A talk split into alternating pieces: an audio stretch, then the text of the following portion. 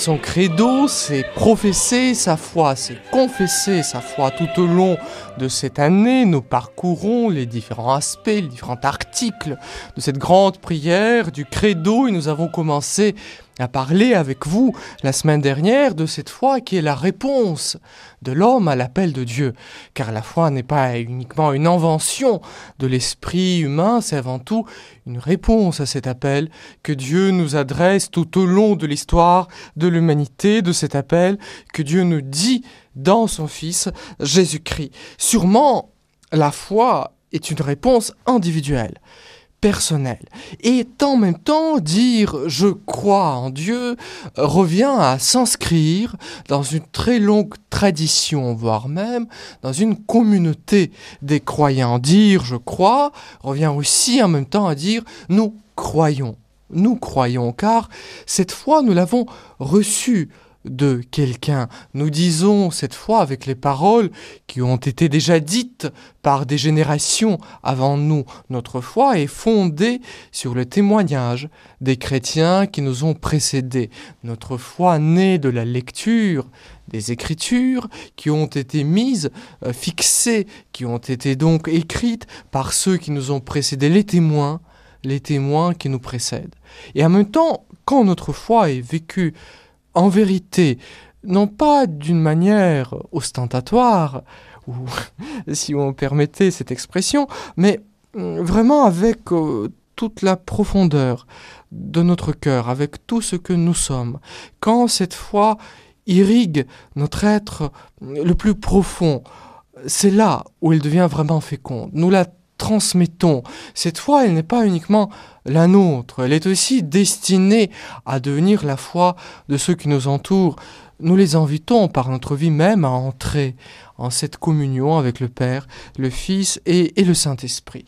La foi individuelle n'est pas une foi isolée, elle est une foi d'une communauté, d'une communauté invisible sûrement, de tous ceux qui vivent de cette communion avec le Père, le Fils et le Saint-Esprit, mais aussi d'une communauté bien visible, bien donnée, de la communauté de l'Église. Car Dieu certes sauve chacun d'entre nous, mais Dieu ne nous sauve pas d'une manière isolée. Dieu nous sauve dans cette communauté qui est l'Église. Quand vous relisez votre expérience de foi, voyez combien vous devez à ceux qui vous ont précédé, combien nous devons dans notre vie de foi à nos parents, à nos amis, à tel ou tel prêtre que nous avons rencontré. Cette foi, elle est vécue en communion avec toutes ces personnes que Dieu a unies dans l'unique dessein d'amour, dans l'unique dessein de, de relation, de, de réponse euh, à lui. Et puis, cette foi s'enracine dans l'expérience que font de Dieu les grands témoins de la foi, les prophètes de l'Ancien Testament, les, patriarches, et aussi les apôtres, tous ceux qui ont vécu à côté du Seigneur Jésus, tous ceux qui ont bu, mangé avec lui, ceux qui ont cheminé avec lui sur les routes de Judée, ceux qui ont assisté à sa crucifixion, ceux qui l'ont vu ressusciter. Notre foi, quand je dis je crois en Jésus-Christ, ma foi s'inscrit et se fonde sur le témoignage de cette communauté qui me précède. Du coup, dire je crois, est intimement lié à professer, nous croyons la foi de l'Église, la foi de l'Église confessée, exprimée par l'Église tout entière. Où est-ce que nous trouvons cette confession, cette profession euh, de foi? Dans ce qu'on appelle le magistère, l'enseignement de l'Église. Et ce magistère va produire des, des formules qui disent qui exprime euh, ce que l'Église, l'Église croit avec tout son cœur, euh, les symboles de la foi. Qu'est-ce que le symbole de la foi? Nous connaissons sûrement ces textes le symbole dit des apôtres, le symbole de Nicée-Constantinople. Je crois en un seul Dieu, le Père Tout-Puissant, Créateur du ciel et de la terre. Voilà le commencement du credo, du symbole euh, de la foi. Que signifie ce mot symbole? Nous y reviendrons dans un instant. Restez donc avec nous.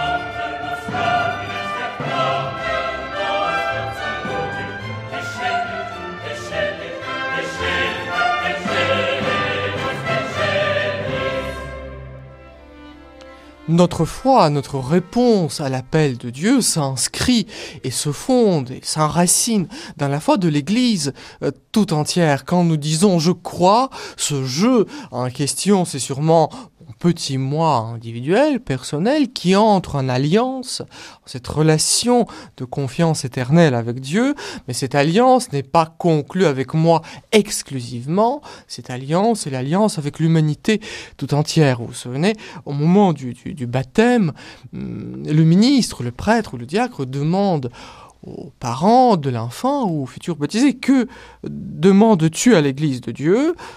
La réponse, je demande la foi. Et que te donne la foi? La vie éternelle. Voyez-vous, cette foi, on la reçoit de l'Église. Comment est-ce que l'Église nous la donne? Nous la donne avant tout par son enseignement, qui est fixé donc sous la forme des symboles. Qu'est-ce que les symboles de la foi? Ce sont les prières, les textes, qui disent, qui énoncent la foi de l'Église. Que signifie le mot symbole? C'est une histoire fort intéressante. Euh, le symbole sert à, reconnaître. Dans l'Antiquité, euh, le symbole, c'était une pièce de, reconnaissance qui permettait à, des amis ou à des contractants de, se reconnaître, qui servait de preuve. Comme par exemple, nous, prenons une pièce de monnaie, on la casse en deux, et si les deux pièces s'unissent, si les deux parties s'unissent, cela serve de, du signe de l'unité de reconnaissance. Du coup, c'est une sorte comme, euh, comme un mot de passe. Voilà, le symbole, c'est une cette réalité divisée qui sert en même temps à se reconnaître, à s'unir. Et donc le symbole de la foi est une profession, une formule qui permet à des chrétiens de, se reconnaître comme une sorte de, mot de passe qui dit ce que nous sommes et qui dit en même temps l'alliance, l'alliance qui nous unit les uns aux autres, car nous sommes unis les uns aux autres euh, à Dieu. Qu'est-ce que tu crois? Dis-moi ta foi. Euh, l'autre dit sa foi et nous reconnaissons avec émerveillement euh, que l'autre, tout comme nous-mêmes, a rencontré la même personne de Jésus-Christ et entretient cette relation vivante avec Jésus-Christ. Voilà le symbole de la foi. Et donc tout au long des siècles, l'Église a exprimé euh, sa foi dans les différentes formules plus ou moins élaborées, plus ou moins complexes. La toute première profession de la foi chrétienne est très simple, Jésus est le Christ.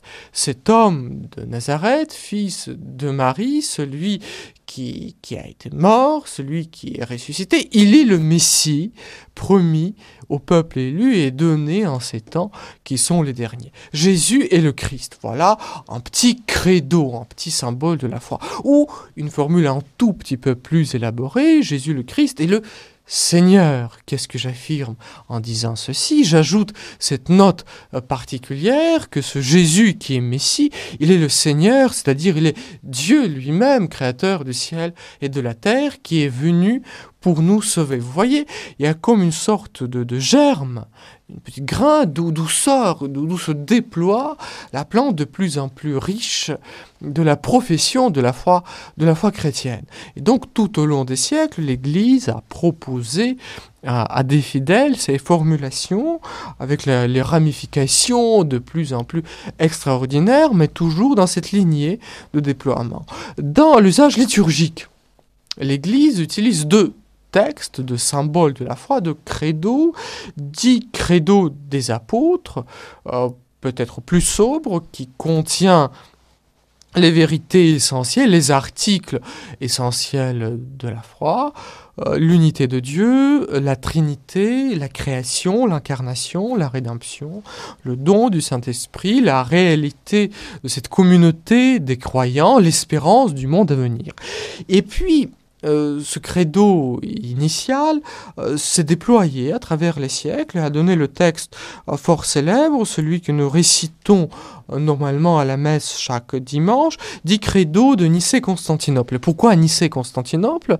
Parce que face à des contestations tel ou tel groupuscule, face à des menaces d'hérésie, l'Église exprimait sa foi avec toujours plus de, précision, avec toujours plus de, de, détails, à travers les conciles. Et donc, les conciles de Nicée et les conciles de Constantinople, qui ont dit, ont exprimé cette foi de l'Église en la divinité, du Christ et au mystère trinitaire, qui ont rajouté les éléments qui permettent euh, de, le dire avec plus de précision, ont donné ce, ce credo. Vous là où euh, le symbole des apôtres disait en Jésus-Christ son Fils unique, le Fils unique du Père, le, le symbole de Nicée-Constantinople précisait en soit le Seigneur, Jésus-Christ, le Fils unique de Dieu, né du Père avant tous les siècles. Il est Dieu né du Dieu, lumière né de la lumière, vrai Dieu né du vrai Dieu, engendré, non pas créé, de même nature que le Père, et par lui tout a été fait. Vous voyez cette insistance sur le fait que, que Jésus est véritablement, n'est pas une créature, mais vraiment le Fils. Il n'est pas créé, il est né. Le symbole de Nicée-Constantinople est comme le développement, le déploiement du symbole des apôtres. Et ces déploiements se succèdent tout au long des siècles. Et par exemple, dans l'histoire de l'Église, une des dernières grandes formules est le credo du peuple de Dieu proposé par le pape Paul VI, qui, sera, qui est un très très très beau texte que vous pouvez trouver assez facilement, mais qui cette fois-ci va occuper plusieurs pages. Donc nous, on va se contenter du symbole des apôtres de Denis et Constantinople comme des choses plus simples. Voilà ce qu'on appelle le symbole qui exprime donc la foi de l'Église.